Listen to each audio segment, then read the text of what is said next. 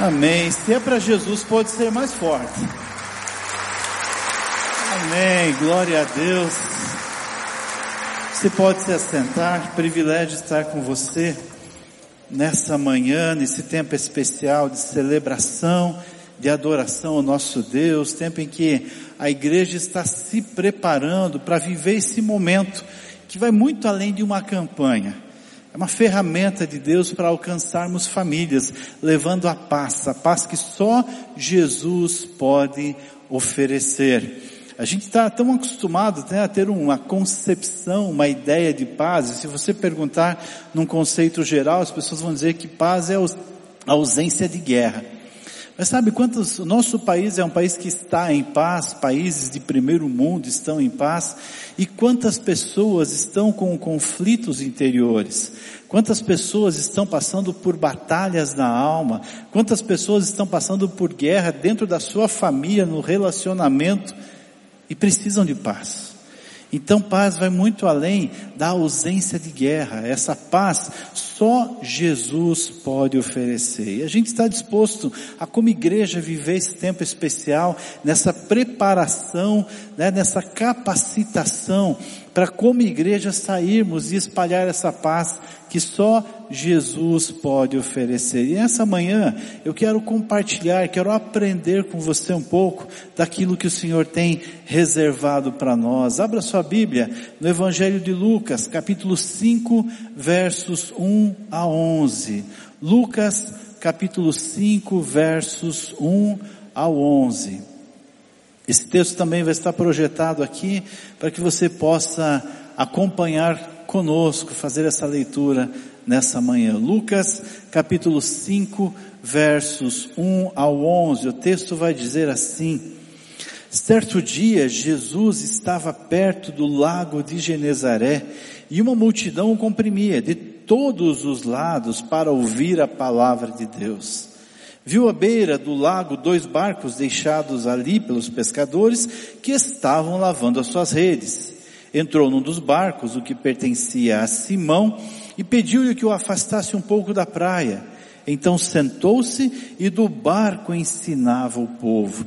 Tendo acabado de falar, disse a Simão, vá para onde as águas são mais fundas, e a todos, lancem as redes para a pesca. Simão respondeu, mestre, Esforçamos-nos a noite inteira e não pegamos nada, mas porque és tu quem está dizendo isso, vou lançar as redes. E quando o fizeram, pegaram tal quantidade de peixes que as redes começaram a rasgar-se. E então fizeram sinais a seus companheiros no outro barco para que viessem ajudá-los. E eles vieram e encheram ambos os barcos, ao ponto de começarem a afundar. E quando Simão Pedro viu isso, prostrou-se aos pés de Jesus e disse, afasta-te de mim, Senhor, porque eu sou um homem pecador, pois ele e todos os seus companheiros estavam perplexos com a pesca que haviam feito, como também Tiago e João, os filhos de Zebedeu, sócios de Simão. E Jesus disse a Simão, não tenha medo, de agora em diante você será pescador de homens. E eles então arrastaram seus barcos para a praia, deixaram tudo e o seguiram. Vamos orar mais uma vez? Pai, nós já vivemos momentos tão especiais aqui nessa manhã. Já fomos ministrados pelo Senhor através de canções, através da tua palavra.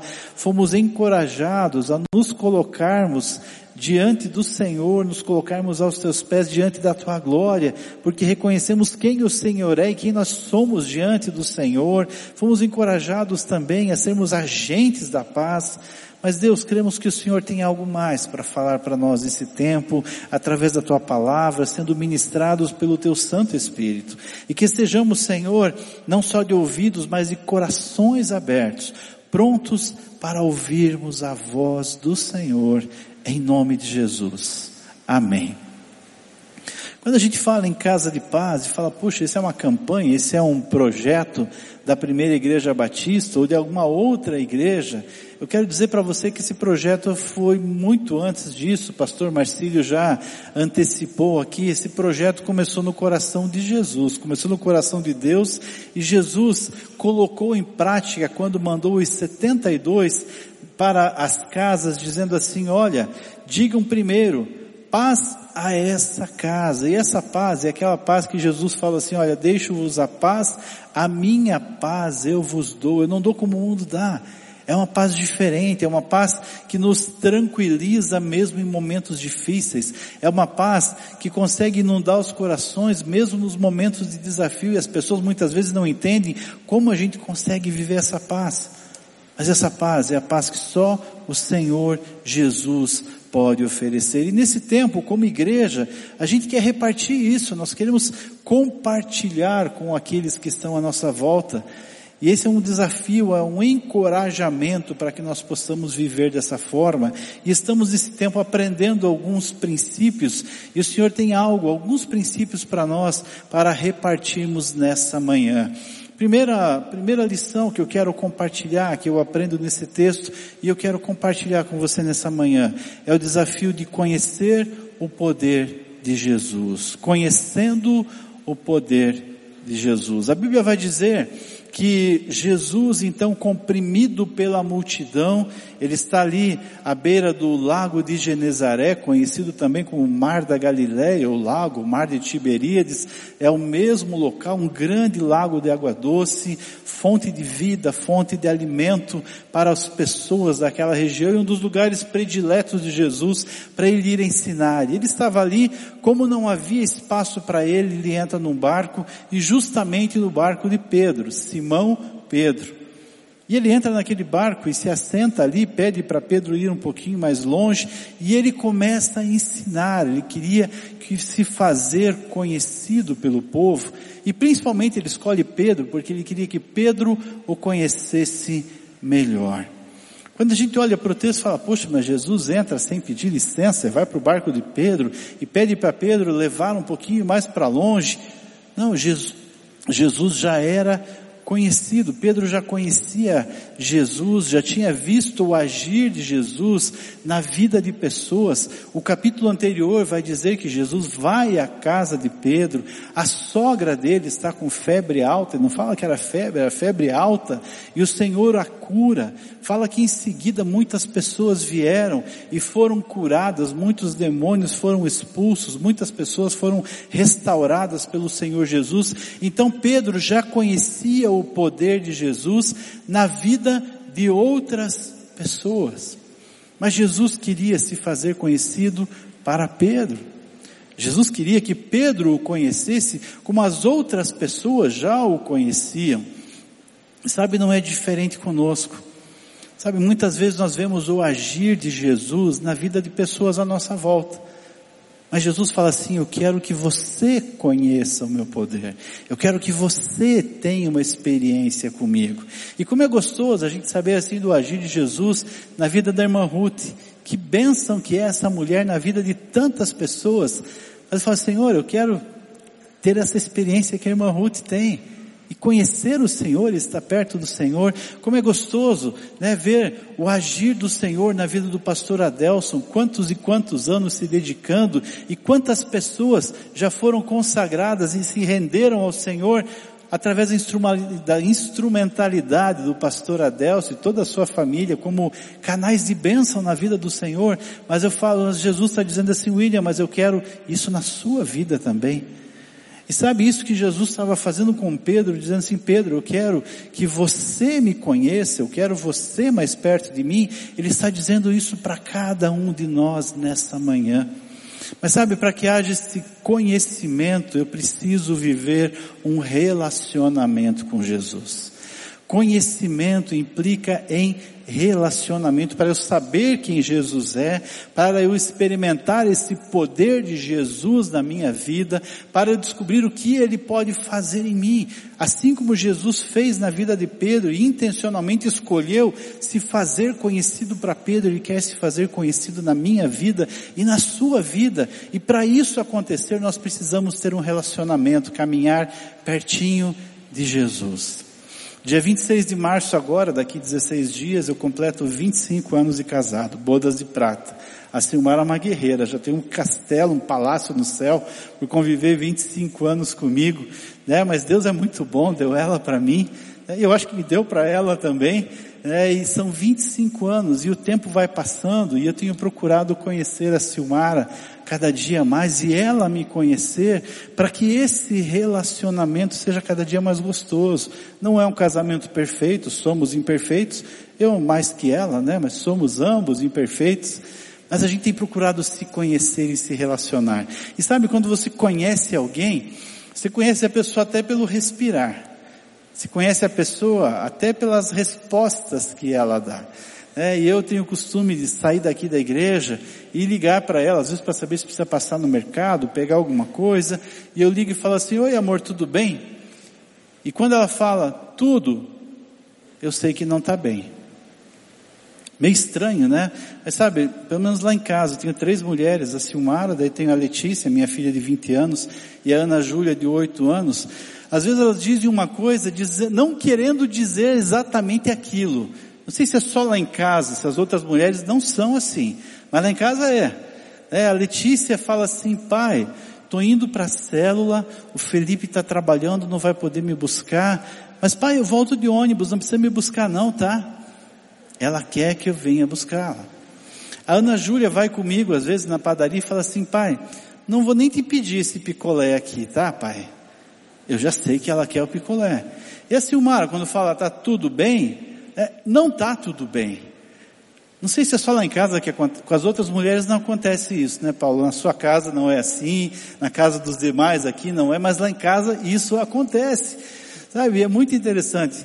Você fala assim, amor, o que, que se quer de presente de aniversário? Não precisa comprar nada, não se incomode. Apareça sem nada no dia do aniversário, já vou ter que procurar um dos pastores aqui para o aconselhamento conjugal. Ainda bem que com vocês não é assim, mas lá em casa é.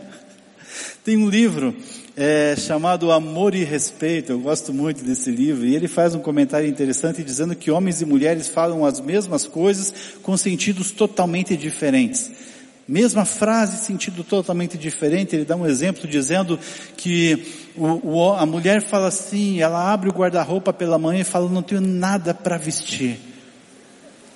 Aí o homem dá uma olhadinha, guarda-roupa cheio. Como não tem nada para vestir? Não tenho nada que combine com a sandália que escolhi para usar naquele dia, né? Aí o homem abre o guarda-roupa e vai falar a mesma frase. Não tenho nada para vestir. Na verdade ele esqueceu de botar a roupa para lavar e realmente, literalmente, ele não tem nada para vestir naquele dia. Mas são frases idênticas com sentidos diferentes. E a gente só consegue conhecer o cônjuge, né, e se fazer conhecido quando nós nos relacionamos. E isso não tem a ver com tempo de convivência. Esses dias atendi um casal e lamentavelmente com anos e anos de convivência e não se conheciam, porque escolheram conviver e não se conheciam. Eu digo que tem casais que vivem, casais que convivem e casais que sobrevivem. Infelizmente, porque escolhem ou não escolhem se conhecer. Sabe, voltando para Silmara, quando eu ligo para ela e falo, oi amor, tá tudo bem? E ela fala tudo, eu sei que não tá bem. É porque desde que nós namoramos, e aí contando namoro, noivado e casamento já ultrapassa os 26 anos, Desde que nós nos conhecemos, eu ligo e falo, oi amor, tudo bem? Ela fala assim, melhor agora, você me ligou. E isso é um costume, é algo que nós cultivamos com o tempo. Então quando ela não fala isso, eu sei que ela não está bem. Mas eu só descubro isso porque eu a conheço, eu escolhi conviver, eu escolhi saber aquilo que agrada ao coração dela e ela da mesma forma comigo. Mas deixa eu te dizer, com Jesus não é diferente. Você só conhece Jesus quando você escolhe se relacionar com Ele. Quando você escolhe descobrir o que agrada o coração dele. Quando você descobre o, o que faz com que ele se sinta feliz. Quando você escolhe se relacionar com ele e fala, Senhor, eu quero conhecer o Senhor cada dia mais. O profeta Oséias, no capítulo 6, verso 3, ele nos encoraja e diz assim, conheçamos e prossigamos em conhecer ao Senhor. Tem na nova versão internacional diz assim: conheçamos e nos esforcemos em conhecer ao Senhor. E sabe, Jesus está querendo se fazer conhecido de nós todos os dias.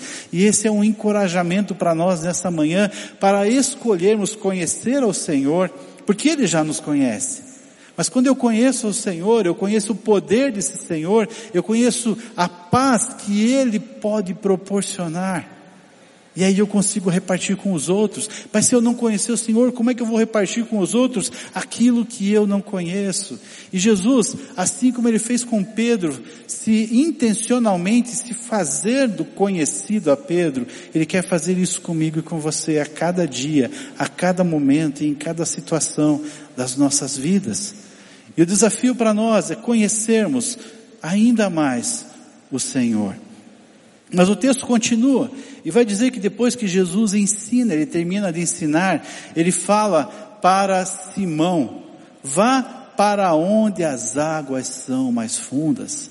E a segunda lição que eu quero compartilhar com você nessa manhã é justamente esse desafio do Senhor para Pedro e para nós.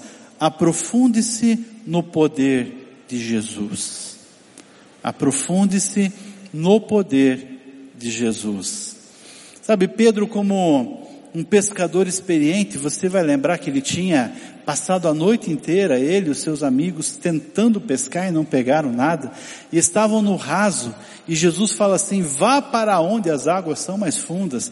E sabe, até o pescador mais experiente, ele não se arrisca muito ir a lugar mais profundo. Ele não se arrisca muito. Se você for lembrar, ele sabe dos riscos que acontecem, porque ele não tem domínio sobre as situações. Em um outro episódio, eles estavam no barco, lembra Jesus andando sobre as águas? Acontece ali daquele vento forte, eles assustados, mesmo com toda a sua experiência, eles não tinham domínio sobre a situação. E Pedro, né, como aquele líder, como aquele impulsivo, com aquele temperamento, né, um pastor amigo meu disse que Pedro tinha um temperamento tão sanguíneo que chegava a ser hemorrágico. Tamanho temperamento sanguíneo que ele tinha. É, e Pedro, dessa forma, ele tinha que estar no controle da situação. E ele estava no raso, porque no raso ele achava que ele estava controlando. E Jesus fala assim, Pedro, eu quero que você vá para onde as águas são mais fundas. E lá onde as águas eram mais fundas, quando ele escolheu se aprofundar com o Senhor, o que que aconteceu? Ele pôde ver o milagre e o poder de Deus. Enquanto ele estava no raso, ele não pôde ver, mas Jesus fala assim, se aprofunde comigo porque comigo você vai conhecer, experimentar e ver o meu poder. Eu gosto muito do texto do livro do profeta Ezequiel, capítulo 47, onde diz que conta das águas que saem do trono de Deus, daquele rio de vida que vem do trono de Deus e por onde ele passa ele traz vida. E o texto vai dizer que o profeta é convidado a entrar naquele rio. E fala que ele entra e ele anda 500 metros e a água dá no tornozelo, ele anda mais 500 metros e a água vem no joelho, ele anda mais 500 metros, a água dá na cintura e ele anda mais 500 metros e fala assim, e aí não dava mais pé. Aí não tinha mais como sentir o fundo. E a Bíblia vai dizer que naquele momento a água era tão profunda que só se podia atravessar a nado, não dava para atravessar andando. E a Bíblia vai dizer que o anjo leva então Ezequiel à margem. Quando ali chega, ele vê árvores de todos os lados, a água flui. Ele fala ali que por onde esse, essa água passa, a vida, todo tipo de animais, todo tipo de peixes, porque essa água flui e saneia a água salgada e onde, por onde passa o rio, flui e há vida. Sabe por que, que eu estou mencionando esse texto? Ezequiel está caminhando, e 500 metros dá pé, mais 500 dá, mais 500 dá. Quando não dá mais pé, a Bíblia fala que o anjo o conduz. Ele já não conseguia ir sozinho. O anjo o conduz, ele está sob os cuidados do anjo do Senhor. E sob os cuidados do anjo do Senhor, ele vai ao lugar onde ele vê o rio de vida fluindo, trazendo glória, trazendo poder, trazendo vida, trazendo restauração, mas ele só viu isso quando ele se deixou conduzir pelo anjo do Senhor. Alguns séculos depois, o Senhor Jesus fala assim, Pedro, venha comigo para as águas mais profundas para você ver o meu poder. Mas você só vai ver o meu poder se você se deixar conduzir por mim. Sabe, nós temos uma, uma pseudo ideia de que nós estamos no controle. E a gente só está assim, olha, eu vou com Jesus até onde dá pé, onde eu acho que eu me garanto. E Jesus está falando assim, olha, primeiro nem no raso você se garante.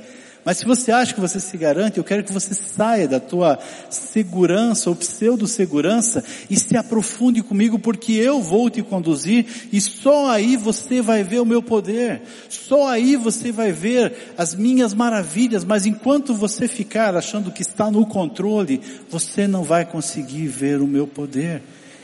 E por isso que Jesus convida Pedro a se aprofundar, a sair do raso. Tem uma frase de William Shedd, que diz o seguinte, um barco está seguro no ancoradouro, mas não é para isso que os barcos são feitos. Um barco está seguro no ancoradouro, mas não é para isso que os barcos são feitos. Sabe, Jesus tem um plano para a sua vida, para a minha vida, para que nós sejamos esses agentes de paz, para que nós sejamos agentes do Evangelho, para que nós vivamos as maravilhas do Senhor nas nossas vidas e a partir das nossas vidas para com aqueles que estão à nossa volta. Mas isso só vai acontecer se eu me aprofundar com o Senhor. Deixa eu dizer uma coisa, os planos do Senhor para a sua vida não estão na sua zona de conforto. Está bem longe dela. Está bem longe dela. Mas pode ter certeza, navegar com o Senhor, caminhar com o Senhor, seja onde for, vale a pena, porque nós estamos seguros sob os cuidados dEle. Precisamos nos aprofundar no poder transformador de Jesus. O texto vai continuar, e depois que eles têm aquela pesca maravilhosa, algo inigualável, nunca antes visto. Não dão conta, chamam outro barco, os dois barcos estão a ponto de afundar. Pedro fala assim, só pode ser alguém com poder sobrenatural, só pode ser o Filho de Deus, com esse poder sobre a natureza, a ponto de produzir uma pescaria num momento que não daria peixe, num horário que não daria peixe, numa situação que não teria peixe, Jesus faz isso, só pode ser o Senhor. E ele fala, Senhor, quem sou eu? Fica longe de mim. E Jesus fala assim, calma. Eu quero que você esteja comigo. Pelo contrário, ao invés de você estar longe, eu quero que você esteja perto de mim e eu vou fazer de você um pescador de homens. E a terceira lição que eu quero compartilhar com você nessa manhã é o desafio de nós compartilharmos o poder transformador de Jesus. Primeiro eu conheço, depois eu me aprofundo. Mas depois que eu conheço e me aprofundo, não posso guardar só para mim. Eu preciso compartilhar com aqueles que estão à minha volta. E esse é um privilégio que Jesus dá para nós, discípulos dele. sabe, o pastor Paulo Davi falou no primeiro culto aqui, não é difícil. Primeiro porque as pessoas estão querendo que você ore por elas, as pessoas estão sedentas de Jesus. Mas você talvez pensa, mas eu vou ter que me preparar, claro, teremos dia 19 uma capacitação, um treinamento, mas você precisa simplesmente repartir o amor de Jesus. É só isso. Eu tenho ali na, na congregação onde eu cuido Almirante Tamandaré a Valentina uma jovem senhora, bênção de Deus, 55 anos. Tive o privilégio de batizá-la agora em outubro, batizei a Valentina, batizei a filha dela e batizei a neta no mesmo dia. E daqui dois meses, se Deus quiser, estou batizando o genro dela que se converteu agora, entregou a vida para Jesus, família toda. E a Valentina vem vivendo aquele primeiro amor, ela falou, pastor, esse primeiro amor eu quero que dure até Jesus voltar. Quando eu for para o céu, eu vou viver o segundo amor com ele. Mas até lá eu quero viver esse primeiro amor o tempo todo na minha vida. E hoje ela está conosco lá na escola de líderes na igreja, participa da célula, tem lido livros, procurado se aprofundar.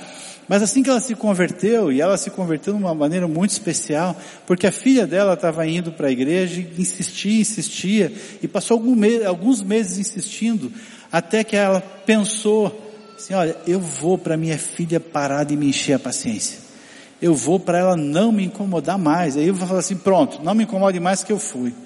E ela foi e se converteu e entregou a vida para Jesus. E de lá para cá ela nunca mais deixou de seguir esse Jesus. E algum tempo depois, alguns meses depois que ela tinha entregue a vida para Jesus, ela disse que ela estava no banco, encontrou uma amiga de longa data e a amiga estava ali com um objeto religioso, fazendo as suas orações, as suas preces. Ela, e aí, tudo bem? E ela, a Valentina, chama de Tina, e aí, Tina? Olha, não estou bem, você sabe que lá em casa é aquela guerra na família, eu estou angustiado, estou passando por uns momentos difíceis. Você sabe que é isso, você passa por isso também. Você sabe quanto é difícil isso? E a Valentina falou assim, olha, eu sei quanto é difícil, mas eu era assim. Como assim, Tina? Ela falou assim, Jesus Cristo mudou a minha vida e pode mudar a tua também. Jesus Cristo mudou a minha vida e pode mudar a tua também. E ela chegou no domingo e compartilhando, falou, pastor, olha, eu não lembrei de nenhum versículo, eu ainda não decorei nenhum texto, eu não sabia, eu só falei isso, pastor. Jesus Cristo mudou a minha vida e pode mudar a tua também. Falei, Valentina, você falou tudo. Você falou tudo. Mas sabe por quê? Porque as pessoas estavam vendo, aquela amiga viu transformação na vida da Valentina. E compartilhar o poder transformador de Jesus é esse privilégio que Jesus dá para nós e não é peso, é alegria. Compartilhar o poder transformador de Jesus. É alegria viver essa realidade de mudança, de ser agente de paz por onde nós passarmos. Sabe, Jesus não precisaria de mim, não precisaria de você para fazer isso. Mas Ele nos dá o privilégio de vivermos essa realidade. Ele quer que nós estejamos com Ele, vivendo, participando dessa obra maravilhosa. Meu pai é construtor, aposentado, o seu Juraci vai fazer 74 anos em abril agora, continua dinâmico, né, homem de Deus, e, mas desde pequeno ele sempre fez questão de me carregar para cima e para baixo. Por onde eu, ele ia, me levava com ele. No começo ele não tinha carro, ele foi comprar o primeiro carro, eu tinha sete anos de idade, mas ele tinha uma bicicleta e ele tinha ali aquela cadeirinha na frente que a criança sentava e ele me carregava para jogar futebol, para pescar, para todos os lugares e de vez em quando ele me levava para o trabalho. Ele falava assim, Nice, prepara o William que eu vou levar ele para a obra comigo. Mas levar, ele falava, ah, eu quero ir junto. Eu falei, então filho, vamos.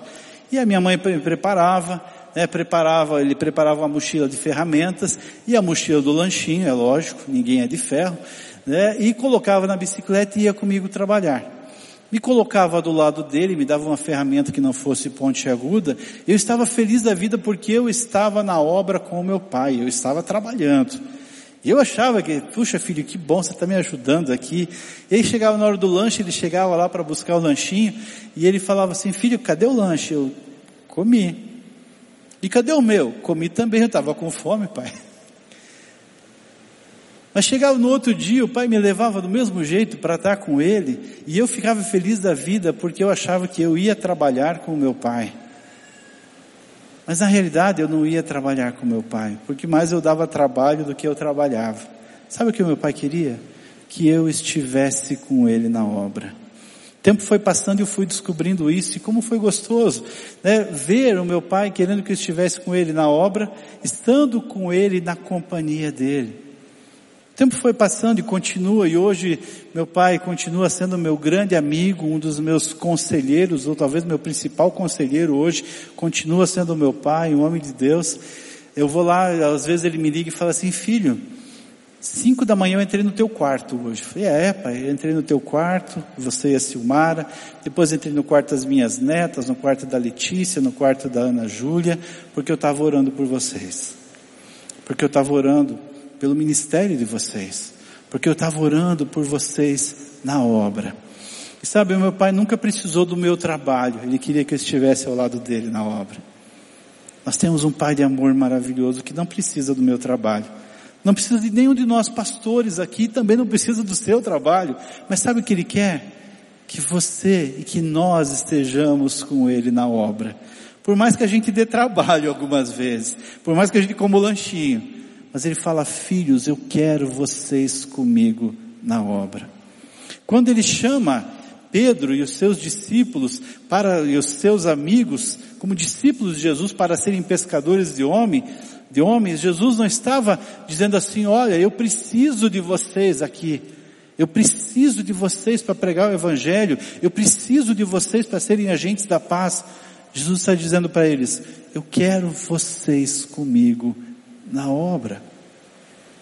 Esse é o desafio de Jesus para nós nessa manhã. Ele quer nos encorajar através do seu Espírito, para que sejamos agentes da paz, junto com Ele na obra.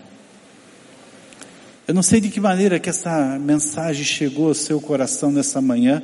Eu quero dizer que antes de chegar ao seu coração, chegou ao meu. E o Senhor me levou a rever alguns valores na minha vida, a ratificar alguns, mas a rever alguns outros, algumas áreas que precisavam ser tratadas. E nessa manhã eu quero orar com você. Eu quero orar com você que entendeu que você precisa conhecer mais Jesus.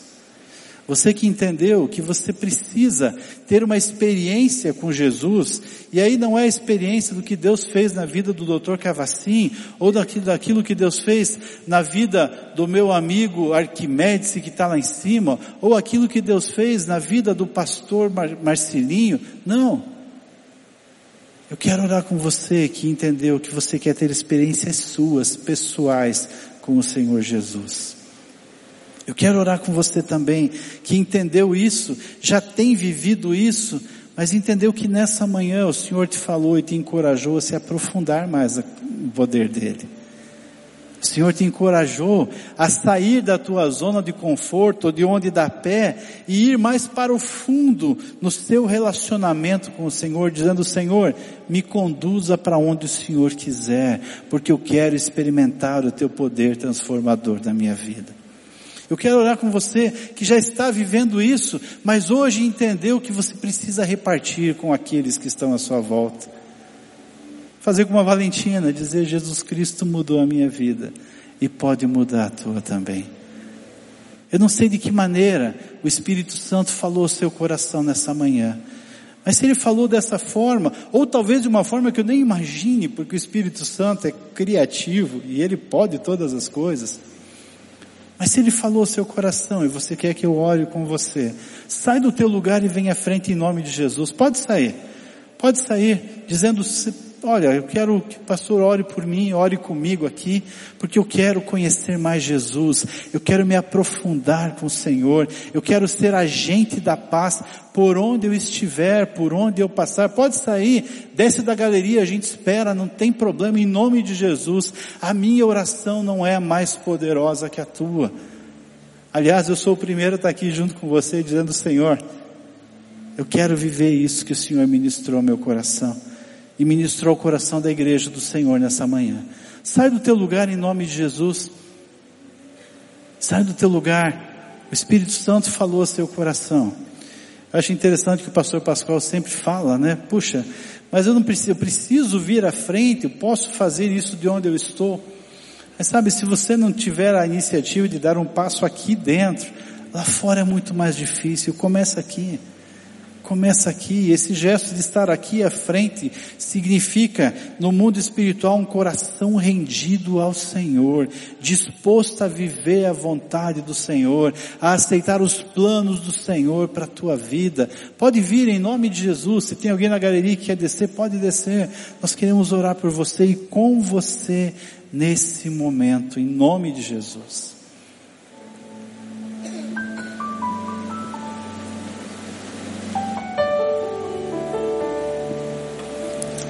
Amém.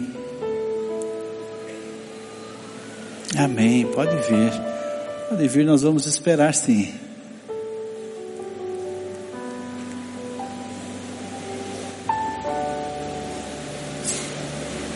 Amém. Como é bom a gente ouvir a voz do Senhor.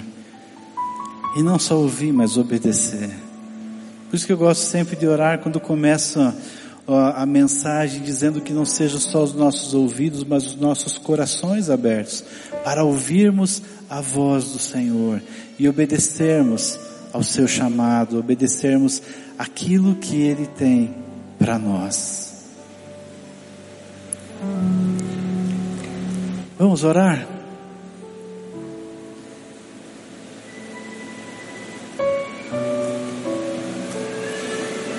Pai, eu não sei quais decisões, quais compromissos que cada um está assumindo aqui de maneira individual. Eu sei como o Senhor falou ao meu coração E eu não preciso saber como o Senhor falou a cada coração aqui, eu preciso saber que o Senhor falou.